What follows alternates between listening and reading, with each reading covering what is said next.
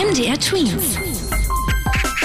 Dein 90 Sekunden Corona-Update. Wenn man Corona hatte, dann checkt ja das Gesundheitsamt alle Kontakte, die man in den letzten Tagen hatte. An Berliner Schulen soll das in Zukunft nicht mehr so laufen. Heißt, nur noch der oder diejenige mit einem positiven Test und die engste Familie drumherum wird in Quarantäne geschickt. In Mitteldeutschland gibt es diese Regel bisher noch nicht. Allerdings sind auch noch Sommerferien. Masken schützen ja zum Teil vor Corona. Eine neue Maske von mexikanischen Forschern toppt das.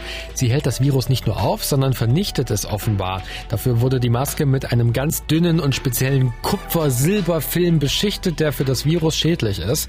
Zu kaufen gibt's die Masken bisher aber noch nicht. Die Zahlen steigen und besonders betroffen sind die 10- bis 14-Jährigen. Laut Robert Koch Institut ist da die sogenannte 7-Tage-Inzidenz am höchsten. Kinder und Jugendliche haben sich also in der letzten Woche im Verhältnis am meisten angesteckt. Das liegt unter anderem daran, dass viele Kinder nicht geimpft sind, aber trotzdem im Klassenzimmer mit vielen Menschen Kontakt haben. MDR Twins. Dein 90 Sekunden Corona-Update.